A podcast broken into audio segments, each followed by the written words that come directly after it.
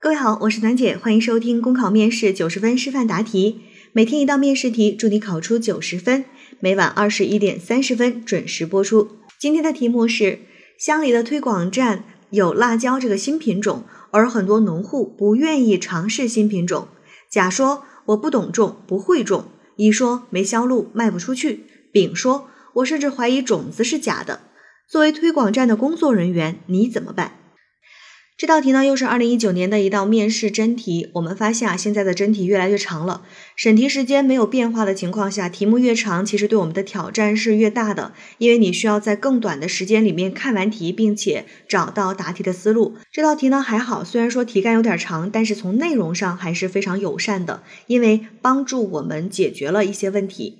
这样的题目，如果他直接问你怎么办，其实你需要去做很多的假设，你要去想，哎呀，农民为什么不愿意尝试呢？而这一道题特别好的就是题干里面已经直接告诉你，农民之所以不愿意尝试的原因是什么，就是这些原因我已经告诉你了，你其实有针对性的去解决这些问题就可以了。那有的同学也许会问说，那让我解决问题，我还需要去做调研，还需要去做了解情况这一步吗？嗯，我的建议是，其实都可以。如果你觉得我就是要去说我要怎么办，然后我就重点去讲我的做法就好了，可以，这是没有问题的。因为题目当中已经给了你甲、乙、丙这三个代表人物，他们有各自的理由，所以你直接提对策是可以的。当然，也有同学会有一些顾虑，说啊，如果没有调研这一环节，我觉得心里没底。那你就说吧，没有问题，但是就没有必要讲太多，没有必要去做简单的重复，我们可以去深入的。所以这一道题的答题重点呢，一定是怎么样去解决甲乙丙的提出来的这些问题。好，考生开始答题。做好新品种的推广工作，是为了帮助农户尽快脱贫，而且有持续生产不返贫的能力，是我们脱贫攻坚的重要一环。如果农民不配合，会影响项目推进的效果。那我作为推广站的工作人员，必须要想办法消除农户心中的顾虑。我打算从以下几个方面着手开展工作：首先，调查了解，摸清情况，去到那些心存顾虑的农户家中拜访和面谈，进一步详细了解他们的真实想法以及产生这种想法的原因，比如。假农户的顾虑主要是在技术方面，是不是因为他曾经有过失败的经历？他是不是有学习的意愿等等？通过这种深入的交谈，可以更容易找到解决问题的方向。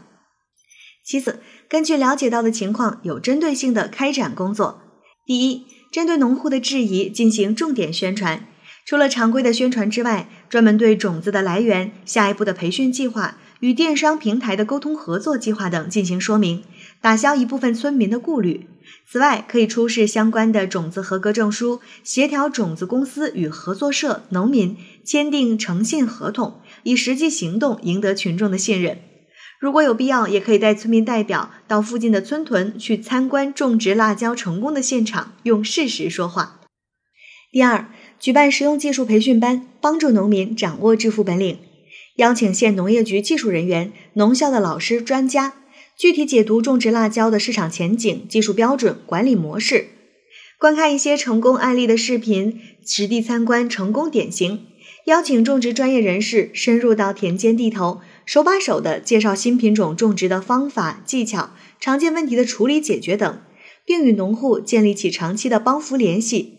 一旦在种植的过程中出现无法解决的问题，立刻就能联系到专业技术人员给予指导。此外，还要进行严格的考试考核，做到培训一人就业一人，脱贫一户，解决村民们担心的技术问题。第三，邀请县里电商工业园的专业人士、老板来村里进行实地考察，进行签约合作，采取成片包干、常年包干的办法，把优质的辣椒等名特优产品以合同的形式固定下来，做到产供销一体化。让老百姓能明确的看到未来的销路，吃下定心丸。再次，尽快在村里树立示范典型，起到带头模范作用。火车跑得快，全靠车头带。